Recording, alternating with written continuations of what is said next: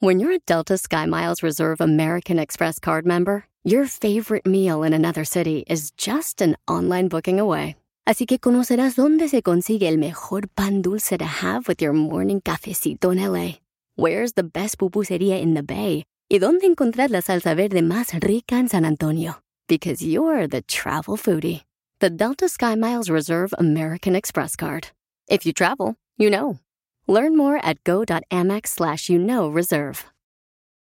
eBay Motors es tu socio seguro. Con trabajo, piezas nuevas y mucha pasión, transformaste una carrocería oxidada con 100.000 millas en un vehículo totalmente único. Juegos de frenos, faros, lo que necesites, eBay Motors lo tiene. Con Guaranteed Fee de eBay, te aseguras que la pieza le quede a tu carro a la primera o se te devuelve tu dinero. Y a estos precios, quemas llantas y no dinero. Mantén vivo ese espíritu de Ride or Die, baby, en eBay Motors. ebaymotors.com. Solo para artículos elegibles se aplican restricciones.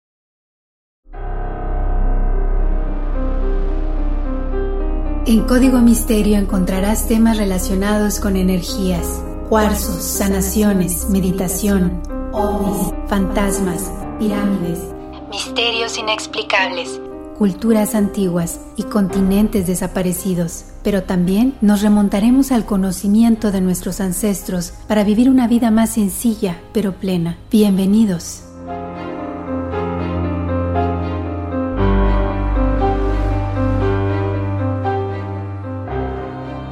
¿Qué tal? ¿Cómo están? Bienvenidos ya a un episodio más de Código Misterio. Les saluda Horacio Ontiveros. Ya estamos por acá como cada semana con otro tema de investigación. Bienvenidos todos. Ya saben que pueden ir checando todas las fotografías o ilustraciones, todo el material extra que vamos contando aquí en el episodio, en las redes sociales de Código Misterio, Facebook e Instagram. Por supuesto, pueden descargar el podcast en cualquier plataforma de audio, Apple Podcast, Google Podcast, Spotify. Gracias a la gente que está pasando la voz de que estamos en todas las plataformas, de que estamos con episodios nuevos de investigación semana tras semana.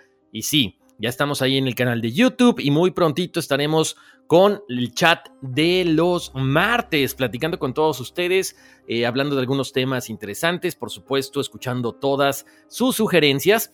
Y también las sugerencias las pueden enviar directamente a mi correo electrónico que es contacto arroba códigomisterio.com. Ahí me pueden mandar sugerencias, fotografías, dándome permiso para poder compartirlas o videos también. Y por supuesto, si quieren saber cuál es el elemento al cual ustedes pertenecen según el horóscopo azteca.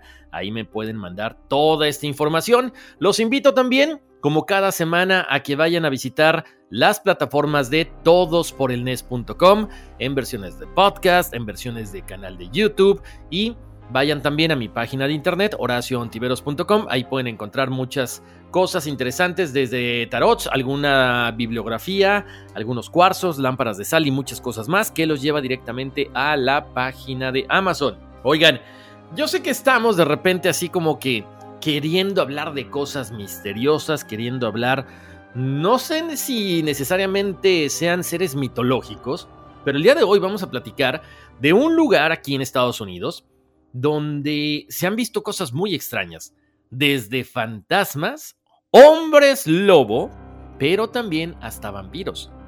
También se han visto luces y muchas cosas muy extrañas. Yo tuve la oportunidad de vivir por ahí cerca de este de esta ciudad. No conocía esta historia, sino créanme que hubiera ido a averiguar qué es lo que pasa en esta, en esta pequeña población de Estados Unidos, específicamente en Wisconsin. El día de hoy vamos a platicar ni más ni menos que de este lugar que se llama Mineral Point en Wisconsin, acerca de vampiros, hombres lobo y más misterios. Así que agárrense la peluca, pónganse su traje de Indiana Jones, pero vayan bien cargaditos con balas de plata para matar hombres lobo, una que otra estaca para matar vampiros y pues a ver qué más encontramos, ¿no? Oigan, pues bienvenidos a Código Misterio, aquí arrancamos. Y por supuesto vamos a platicar acerca de dónde está ubicado Mineral Point. Esta ciudad está en Wisconsin, aquí en Estados Unidos. Es una población pequeña donde la mayoría de la gente se conoce, ¿no? Es una aldea muy pacífica donde poca delincuencia ha llegado hasta estos lugares. De hecho, se conoce también como la tercera ciudad más antigua de Wisconsin. De ahí es que de repente pues todas estas historias van saliendo, ¿no? Al ser una de las ciudades más antiguas, pues ahí se van entretejiendo alguna que otra historia de fantasmas, lo que les digo, este hombre lobo y también este vampiro, ¿no? Que se apareció durante un tiempo en esta, en esta población. Les cuento, esta ciudad se estableció en 1827 y se convirtió en un centro minero de plomo y de zinc así como en un centro comercial en el siglo XIX y principios del siglo XX, con un sistema ferroviario que trajo prosperidad a todo este lugar, ¿no? Hoy es conocido porque tiene una arquitectura muy importante y además hay gente que le gusta ir a este lugar como destino turístico, pues tratando de averiguar qué es lo que ha pasado ahí durante tanto tiempo, ¿no? Como les decía, vampiros, hombres lobo, luces extrañas, fantasmas, este, y se convierte en un lugar muy asiduo durante la fecha de el Halloween. Ahora sí, vamos a empezar a platicar acerca de los fantasmas. Vamos a empezar a hablar de estas historias macabronas. Y vamos a empezar con The Walker House, que es una estructura de tres pisos y está ubicada precisamente en Mineral Point y desde su supuesto establecimiento en 1836, el edificio ha cambiado de dueños durante muchas veces, incluso en tiempos modernos. Walker House originalmente era una posada y una especie de pub o un bar. También fue una galería de arte en su momento y una sala de reuniones. El mantenimiento de este edificio siempre fue muy costoso por eso se dice que han sido muchos los cambios en la administración, aparte de los fantasmas que se aparecen ahí. ¿Ok? Como les decía, aparentemente hay un espíritu que está ansioso por vengar su muerte. Cuenta la leyenda que después de una noche de fiesta y de mucha bebida, en este lugar de Walker House, William Caffey mató a su rival llamado Samuel Southwick. Luego, William fue sentenciado a ser colgado al lado de la taberna. Aquí, como siempre, hay diferentes historias. Algunos relatos contradictorios dicen que después de asesinar a Southwick en un pueblo cercano, Caffey fue a la casa Walker para esconderse. Ahí llegó la policía, lo encontraron, le pusieron grilletes y lo condenaron a muerte. Otros dicen que Caffey era un notorio ladrón de caballos y cuando se detuvo en Walker House para tomar una copa, ahí llegó la gente y lo linchó. El chiste es que lo que sea, el fantasma de Caffey está en este lugar porque fue ahorcado frente a esta casa de Walker House en 1842. Este fue el último ahorcamiento en Wisconsin junto a la posada más antigua de este lugar. Desde entonces la gente dice que el fantasma de Caffey vaga por The Walker House, vaga por Mineral Point en busca de venganza. Incluso los trabajadores de la posada han comentado que lo han visto y han huido aterrorizados. Bueno, todo esto comenzó en Barry Tavern, ahora llamada Lamar House, la noche del 22 de febrero de 1842, cuando Adeline Berry y su esposo Fortunatus Berry estaban organizando un baile para celebrar el 110 aniversario del cumpleaños de George.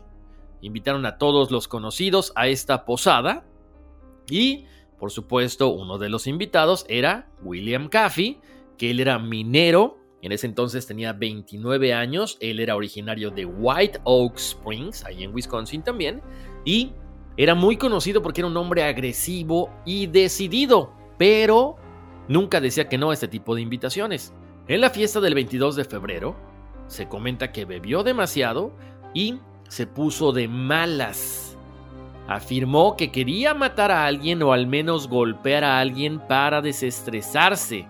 Y por supuesto, al calor de las copas se puso cada vez más violento. De pronto, cuando estaba en el baile, alguien le dijo que estaba demasiado bebido y que tenía que salir del lugar. Él se molestó y salió gritando, si yo no puedo bailar, entonces nadie debería. Él salió muy molesto y comenzó a decir que le cortaría el corazón a cualquier hombre que se cruzara en su camino. Por azares del destino le jugó una mala jugada a Sound Southwick porque en ese momento él se comenzó a acercar hacia Caffey. Caffey de pronto sacó una pistola y le disparó a Sam cerca del corazón. Según algunos testigos, Samuel Southwick murió a la una de la mañana del 23 de febrero de 1842, minutos después del disparo. En ese momento, Caffey huye de la escena Posteriormente fue apresado y el juicio de Caffey comenzó el 13 de septiembre de 1842 en un pequeño juzgado en Mineral Point. El jurado declaró culpable a Caffey. Él no mostró ninguna emoción durante el veredicto, permaneció tranquilo, despreocupado y a final de cuentas para el segundo juicio, el 21 de septiembre, fue declarado culpable y dijeron que tenía que ser ahorcado. Para el primero de noviembre de 1842, miles de habitantes curiosos de Wisconsin acudieron al ahorcamiento de Caffey en Mineral Point. Más o menos se calculan que eran de 4.000 a 5.000 personas, de todas las edades, de todos los sexos, todos los colores y condiciones sociales. A las 2 en punto, un desfile macabro se reunió frente a la cárcel local una serie de carros tirados por caballos, en los cuales venía un ataúd donde Caffey sería sepultado. Los policías lo sacaron con una larga túnica blanca y una capucha, con una cuerda ya atada alrededor de su cuello. Él, en lugar de sentarse en la parte delantera del vagón, como todas las personas o todos los presos lo hacían, se sentó sobre su propio ataúd, tratando de retar a la muerte. La procesión viajó por High Street y Commerce Street hasta las afueras de la ciudad. Caffey no mostró ninguna emoción durante el recorrido y él había dicho durante su tiempo en prisión que era capaz de mirar a la muerte sin temblar. Obviamente su actitud indiferente hacia el ahorcamiento y hacia su muerte parecía probar esto que le estaba diciendo. El sheriff finalmente hizo los honores de poner la gorra sobre la cara de Caffey tiró la palanca de este andamio y así acabar con su existencia. Hay varias historias, una de ellas dice que los amigos de Caffey intentaron devolverle la vida, pero no resucitó, no reaccionó, por lo que, simple y sencillamente, los amigos de Caffey lo dejaron ahí. Por supuesto, él fue colgado en esta casa a un costado, por lo que se dice que el lugar se quedó embrujado. Muchas personas dicen que el espíritu de Caffey deambula por los pasillos. En algunas ocasiones se les aparece a los huéspedes, pero también a los empleados. Según Becky Busher, ex empleada de The Walker House, él vive en el tercer piso. Incluso algunas personas afirman haber visto la aparición de una niña que juega en los pisos superiores con un gato fantasma y un perro fantasma. O sea, no está claro exactamente cuántos fantasmas habitan este edificio. Lo que sí es que se oyen pasos misteriosos, voces de la nada, y como en muchos lugares donde espantan, se hacen presente los poltergeist, o sea, hay objetos voladores que hacen que la gente crea que sí está embrujado este lugar. Pero a diferencia de muchos otros lugares, también se menciona que estos fantasmas son muy tranquilos. De hecho, muchas personas que trabajan ahí dicen que se presentan con más continuidad cuando se le está dando un mantenimiento extenso a la propiedad. Los informes de esta actividad comenzaron en 1964 cuando Ted Landon compró este lugar en ruinas con el sueño de restaurarla a su gloria original. El lugar había estado abandonado por siete años y tenía mucho trabajo que hacer. Además de la importante inversión financiera, Landon tuvo que lidiar con visitantes espeluznantes y sonidos de respiración que parecían seguirlo donde quiera que trabajara. Para 1978, Landon tuvo suficiente de las actividades paranormales y vendió el edificio a David Ruff, uno de los primeros invitados de Ruff, un estudiante universitario de Madison, Huyó del lugar porque dice que escuchaba cómo las chapas, cómo las puertas sonaban constantemente de que las querían abrir, mientras él estaba tratando de conciliar el sueño. Ansioso por recibir ayuda, el Dr. Ruff contrató a Walker Calvert, para que fuera el administrador del lugar y también el chef. Calvert comenzó a notar eventos paranormales inmediatamente. La mayoría de las tardes, un panel de madera que cubría las tuberías de agua se deslizaba hacia un lado por sí solo y caía al suelo, como si una persona invisible estuviera inspeccionando las tuberías. Pero también había otras cosas, objetos que volaban sin cesar de un cuarto a otro. Para finales de la década de 1970, Calvert tuvo al menos tres conversaciones con el fantasma de Caffey. Los empleados escuchaban a dos hombres hablando en el comedor, pero cuando entraban solo estaba Walker. Walker no podía recordar con quién había estado platicando o de qué habían estado platicando. Hablaba con esta persona en un estado semi-hipnótico, sin darse cuenta de que su compañero no era real, sino un fantasma. Incluso, muchos de los cocineros de este lugar manifestaban que cuando ellos estaban a punto de empezar a cocinar, los sartenes y las ollas se movían escuchaban ruidos metálicos y vieron cómo algunos utensilios de cocina volaban por la habitación, además de que los trabajadores de la cocina se sentían observados. Un cocinero incluso se llegó a negar a trabajar solo en este lugar. Otros empleados tuvieron dificultades para entrar al edificio ya que la puerta se cerraba sola. También dicen que Caffey generalmente cerraba temprano en la noche.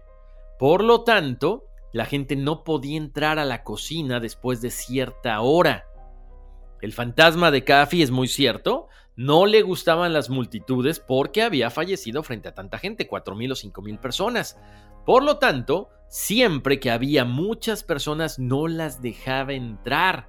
Algunas ocasiones, cuando ellos iban entrando a este lugar, llegaron a escuchar la voz de Caffey que les decía hola o hello.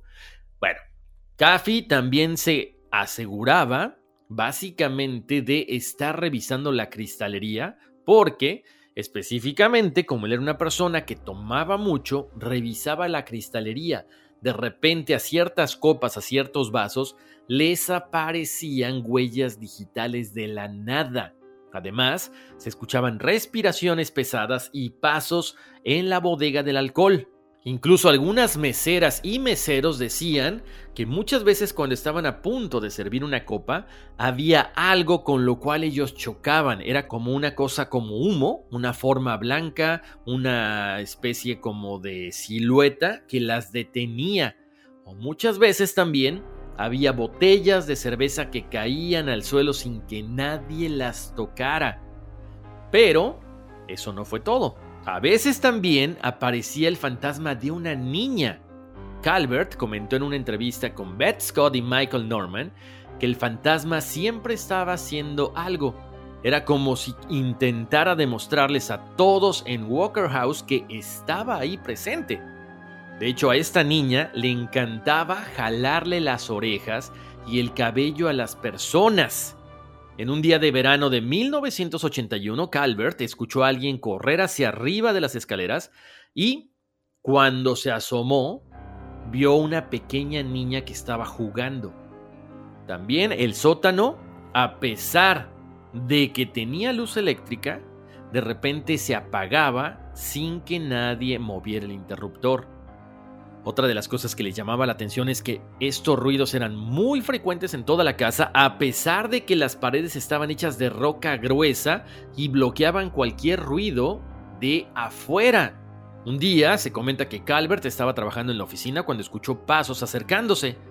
De pronto se detuvieron en la puerta y cuando Calvert se levantó para abrir la puerta e investigar quién estaba atrás de ella, no había nadie.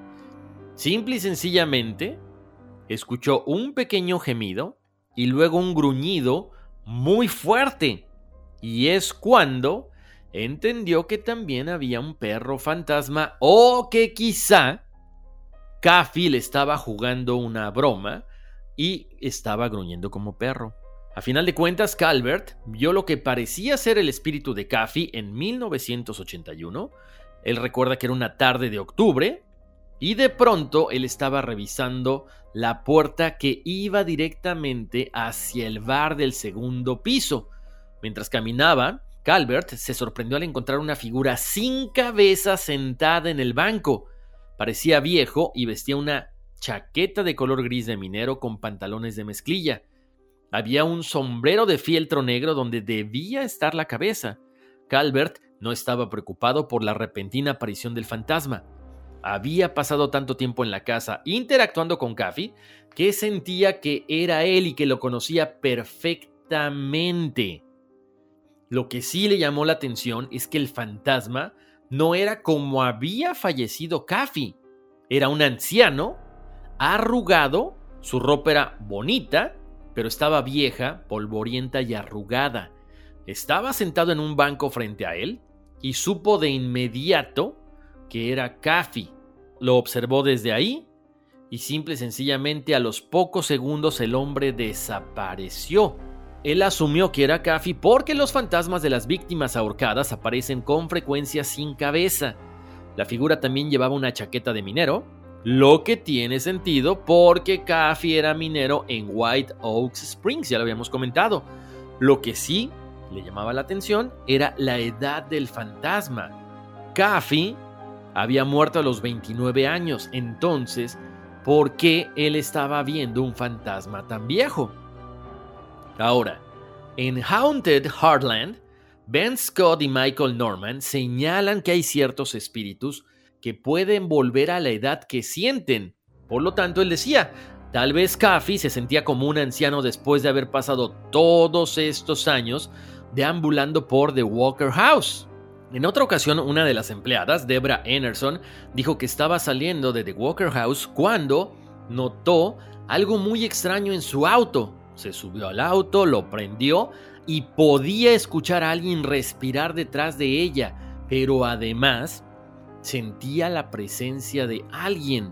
A final de cuentas, según The Wisconsin Road Guide to Haunted Locations, hubo un exorcismo en 1984 para expulsar a los siete supuestos espíritus que habitaban The Walker House.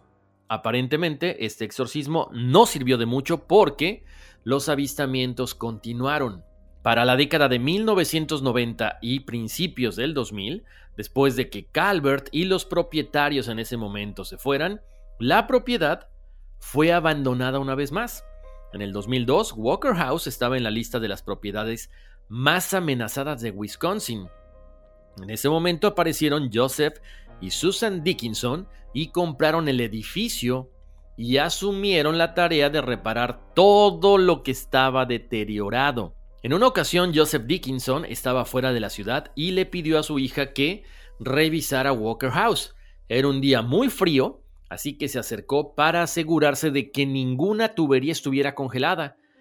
De repente se encontró con un hombre desconocido que le dijo, lárgate, tú no eres la dueña. Joseph Dickinson explicó que el hombre era muy protector con el edificio, y a veces actuaba como un supervisor cuando estaba afuera. Por lo tanto, él estaba seguro que Coffee cuidaba de la propiedad. Aparte de este hombre extraño, también hubo otros acontecimientos inusuales, como cuando el nieto de Dickinson experimentó que el piso se movía debajo de sus pies. Los visitantes supuestamente vieron cabezas flotantes y sillas en movimiento. Como siempre, como en muchos casos de poltergeist, los fantasmas jugaron con la tecnología agotando las baterías de varias cosas, haciendo que el teléfono sonara cuando no había nadie en la línea y reproduciendo mensajes de voz que se habían eliminado hace mucho tiempo. Las cámaras, por supuesto, estaban activas y captaron lo que muchas veces hemos visto, orbes y ciertas figuras dentro de The Walker House. Los Dickinson dieron la bienvenida a los investigadores paranormales a este lugar para tratar de averiguar quiénes estaban ahí. De hecho, en el 2011, el equipo de Relatively Haunted hizo un especial en Walker House donde intentaron comunicarse con el espíritu de William Coffey. Los Dickinson hicieron boletines, publicaron todo tipo de información acerca de estos fantasmas para tratar de recaudar fondos. El problema es que no consiguieron mucho dinero no funcionó esta invocación como ellos pensaban y a final de cuentas tuvieron que abandonar el edificio. Para el 2012, Dan y Kathy Valancourt se hicieron cargo y desde entonces han estado a cargo del restaurante y la posada. Ellos dicen que no existen fantasmas en este lugar y así lo publican en su página web, donde desacreditan todo tipo de apariciones, poltergeist y manifestaciones paranormales. Así que ahí es como termina la historia de The Walker House y William Caffey, que supuestamente estará vagando hasta cobrar venganza en este lugar de Walker House después de que fuera ahorcado. Oigan, tenemos que ir a una breve pausa comercial, pero regresando seguiremos platicando acerca de Mineral Point en Wisconsin y ahora platicaremos acerca de vampiros, hombres lobo, luces y más misterios eBay Motors es tu socio seguro. Con trabajo, piezas nuevas y mucha pasión, transformaste una carrocería oxidada con 100.000 millas en un vehículo totalmente único. Juegos de frenos, faros, lo que necesites, eBay Motors lo tiene. Con Guaranteed Fee de eBay, te aseguras que la pieza le quede a tu carro a la primera o se te devuelve tu dinero. Y a estos precios, quemas llantas y no dinero. Mantén vivo ese espíritu de Ride or Die, baby, en eBay Motors. ebaymotors.com. Solo para artículos elegibles se aplican restricciones. Estamos de vuelta aquí en Código Misterio, les saluda Horacio Ontiveros y seguimos platicando acerca de este lugar en Wisconsin que se llama Mineral Point, donde ya lo hemos platicado, se han visto fantasmas, con cabeza y sin cabeza, pero ahora vamos a platicar acerca de los vampiros, hombres lobo y también de las luces que aparecen en este lugar. Como siempre los invito a que vayan checando las ilustraciones, fotografías y todo lo que va ya saben, acompañando al episodio en las redes sociales de Código Misterio, Facebook e Instagram. Si ustedes quieren saber su horóscopo azteca, no se les olvide escribirme a contacto arroba. Ok, regresando a todo lo que es Mineral Point, les cuento. Esto que les voy a platicar sucedió en 1981, específicamente el 14 de marzo. La policía recibió una llamada porque en el cementerio de Graceland había un hombre extraño, alto, delgado, pálido, vestido con una capa y parecía un vampiro. El oficial en turno John Pepper fue el primero en llegar a la escena y cuando llegó vio a este ser tan extraño. Dice que era una persona muy alta, alrededor de seis pies y medio, más de dos metros, imagínense que vestía una capa negra, pero además tenía la cara pintada de blanco y era muy feo. En ese momento el oficial Pepper le preguntó al hombre qué hacía ahí y sobre todo a esa hora. Fue cuando este ser se dio la media vuelta y echó a correr a gran velocidad. Era tan rápido que el oficial no podía seguirle el ritmo. Y cuando llegaron a una cerca de alambre de púas de más de 6 pies más de 2 metros, el oficial pensó que podría atraparlo, pero el extraño ser dio un salto sobrehumano y llegó hasta el otro lado de la cerca. Cuando aparecieron más oficiales para registrar el área, descubrieron que curiosamente las huellas del extraño ser, que se podían seguir a través de la nieve, al otro lado de la cerca no había huellas, era como si hubiera desaparecido. Ahora, después de este encuentro inicial, comenzaron a llegar más informes de esta persona o de este ser tan extraño y de hecho la policía recibió miles de llamadas de gente que había visto a este hombre alto, pálido, vestido con capa negra, acechando y dando saltos increíbles o escalando paredes imposibles de subir para cualquier ser humano. Todos estos avistamientos continuaron durante 12 días causando un poco de histeria colectiva, antes de que este ser espeluznante hubiera desaparecido, así como si se lo hubiera tragado la tierra. Por supuesto, la policía pensó que era un bromista, o quizá de pronto era una persona con una enfermedad mental, pero les llamó mucho la atención que de pronto cesaran estos avistamientos de la nada, y es así como se le nombra el vampiro de Mineral Point. Pero no para ahí. Para el 2004 volvió a aparecer este ser y comenzaron una vez más las llamadas a la policía para investigar los avistamientos de este hombre igualito, muy alto, pálido, con capa y lo primero que hizo es que estaba parado cerca de un árbol afuera de un complejo de apartamentos. El hombre había estado al acecho en ese árbol e incluso se menciona que había atacado a los residentes durante varias noches. Cuando llegaron las autoridades encontraron a este hombre, muy alto, con el rostro completamente blanco, pálido y vestido con una capa negra. Él estaba en cuclillas en una de las ramas del árbol más altas. Solamente los miraba. La policía le ordenó que bajara, sacaron las pistolas.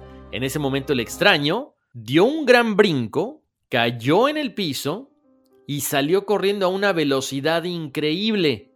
Por supuesto, los policías lo persiguieron, pero no podían alcanzarlo. De pronto llegaron a un callejón sin salida donde había un muro de concreto de más de 10 pies de altura, donde extrañamente este ser saltó y voló sobre él. Una vez más, las huellas de este hombre se detuvieron ahí, en la pared, y no se pudo encontrar ningún rastro de él. Para ese año, Brandon Hines y su novia Jamie Marker estaban pescando en un muelle en el cercano lago Loden cuando escucharon ruidos extraños debajo del muelle, exactamente abajo de sus pies. Dicen que sonaba como si algo estuviera usando las tablas del embarcadero como una escalera, trepando por debajo de ellos. Hines pensó que era un tipo de animal, por lo que comenzó a pisotear las tablas tratando de asustarlo, pero resultó que no era un animal, era el mismo ser que habían visto anteriormente, este tipo de vampiro, este ser alto con el rostro pálido y vestido con capa negra. Heinz dice que apuntó su linterna entre las grietas de las tablas cuando en ese momento escucharon agua chapoteando hacia el otro lado del embarcadero. Heinz enfocó su linterna hacia el sonido para ver una figura de cabello oscuro y una cara muy pálida que estaba subiendo al embarcadero y acercándose a ellos. Heinz y Marker se quedaron en estado de shock cuando la figura se puso de pie.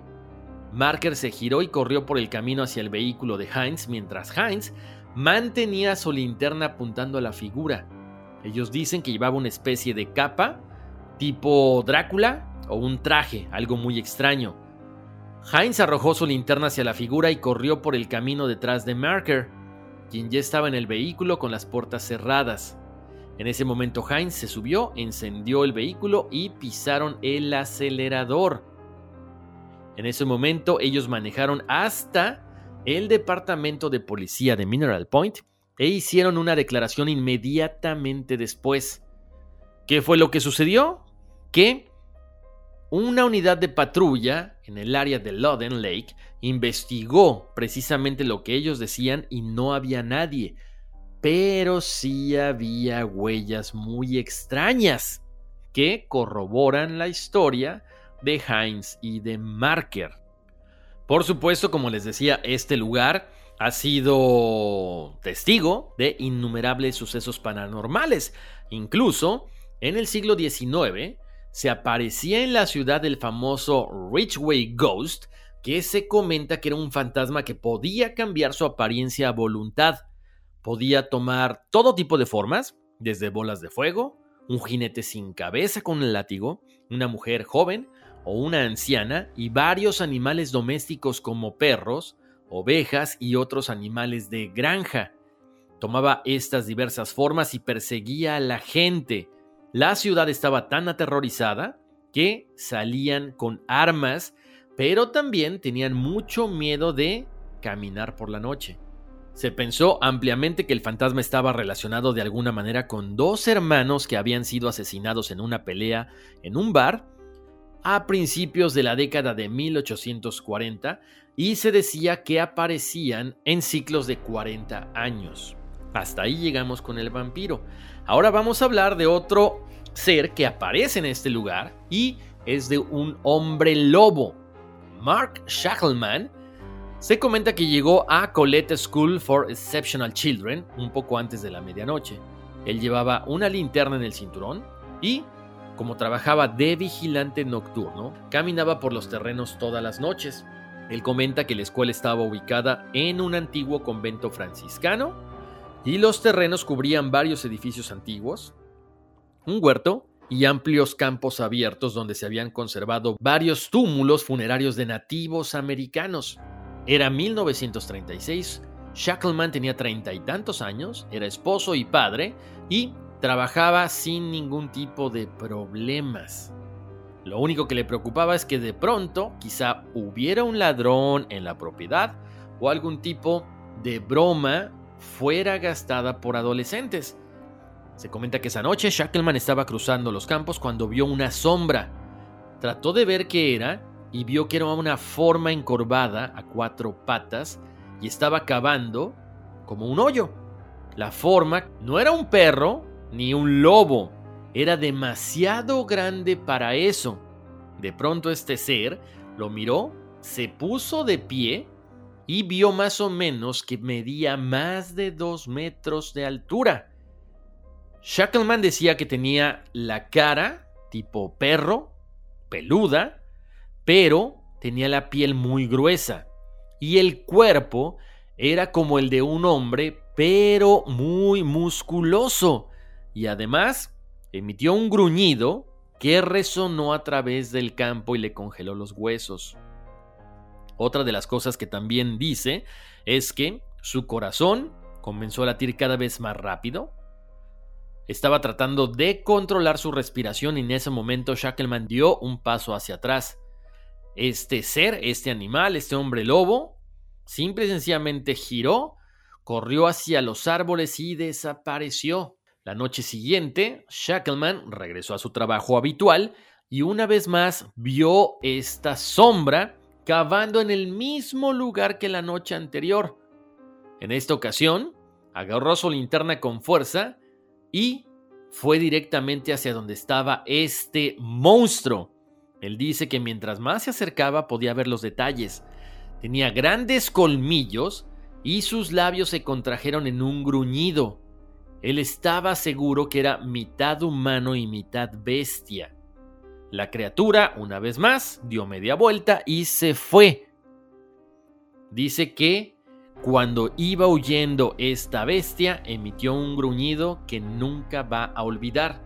Digamos que este fue el primer avistamiento informado de esta criatura, que posteriormente se le conocería como la bestia de Bray Road, los avistamientos se hicieron frecuentes en los años 80 y 90, particularmente alrededor del lugar Elkhorn. De hecho, una mujer informó que la bestia intentó irrumpir en su casa y luego hirió a uno de sus caballos, dejándole un corte en la espalda. Ella afirmó que las huellas que dejó tenían más de 12 pulgadas de largo. Una mujer lo vio cruzando la calle frente a su auto. Otro conductor lo vio agachado al costado de la carretera comiendo un animal. Y una niña informó que la bestia la había perseguido por el bosque.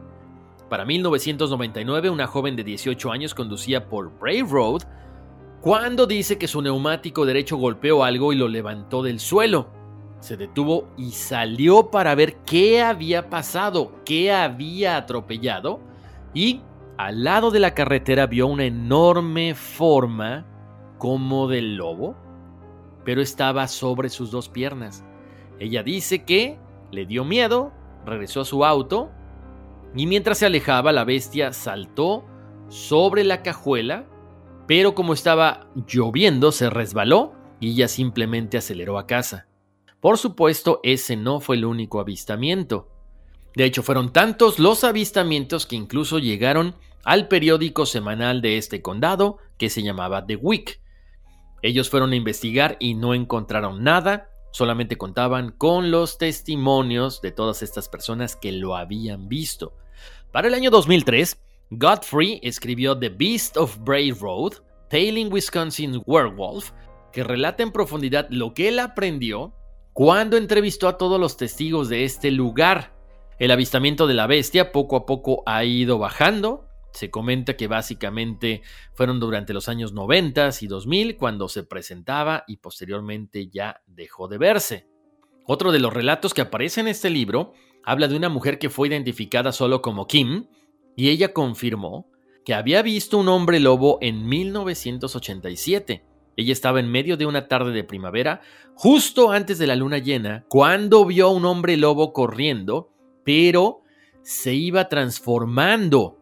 Ella dice que la criatura corrió hacia un edificio, se agarró a una barandilla y se convirtió en un ser humano.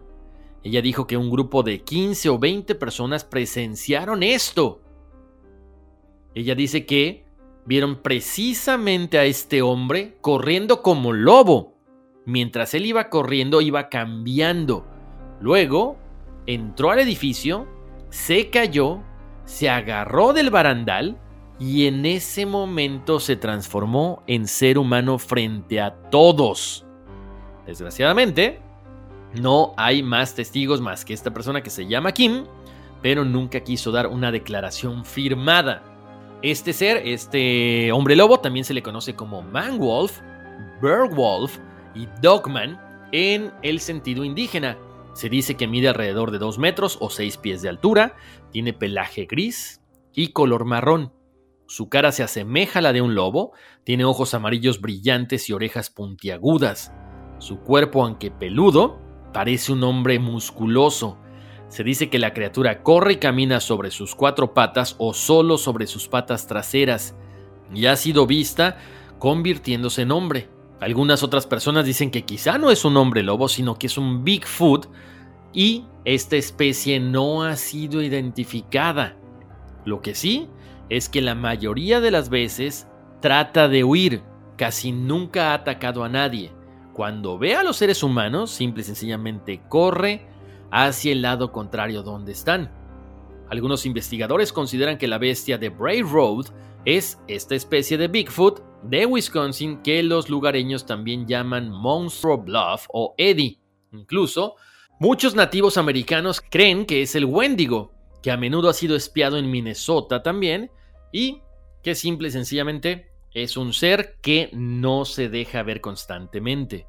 Ya casi terminamos, pero déjenme decirles que falta lo de la luz esta que se apareció de repente. Les cuento. Bueno, en el libro de W Files, Jay Roth escribió que en 1986 un sheriff local y varios residentes fueron testigos de una luz brillante sobre Mineral Point la luz parecía estar inmóvil al principio, pero después despegó a gran velocidad sin hacer ruido. El avistamiento ocurrió casi al mismo tiempo que se vio el vampiro, se vio el hombre lobo, por lo tanto, todos estos sucesos pudieran estar unidos de cierta forma. Oigan, a ver, yo quiero saber qué piensan acerca de todo esto. Estas luces eran un ovni, estos ovnis traen este tipo de seres que se dedican a merodear por ciertos lugares, son una especie de portal. Bueno, cuéntenme qué opinan acerca de esto por supuesto, me pueden dejar sus mensajes en las redes sociales de Código Misterio, Facebook e Instagram. Pasen la voz de que estamos en todas las plataformas de audio, Apple Podcast, Google Podcast, Spotify. Si quieren conocer su horóscopo azteca, los espero en el siguiente episodio de Conversaciones Misteriosas. Mándenme su fecha de nacimiento y su nombre completo y ahí le daremos lectura. Al igual que si tienen alguna duda, podemos leer sus emails ahí para echar cotorreo entre todos, ¿no? Oigan, pues como siempre les mando un abrazo muy grande, muchas bendiciones y vámonos, que aquí espantan.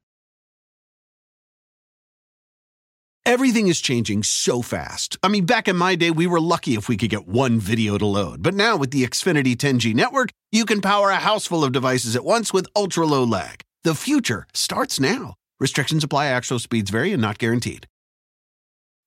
Meet Stacy. Stacy's on the hunt for a new pair of trendy glasses. Call me picky, but I just can't find the one. Luckily for Stacy, Walmart Vision has virtual try on. Now she can try on hundreds of frames virtually, then upload her prescription and get new glasses delivered right to her door. Really? yeah, really. Well, the hunt just took a turn for the better. Buy your next pair of glasses with virtual try on from Walmart. Welcome to Easy Eye Care. Welcome to your Walmart. Restrictions apply. See walmart.com for details.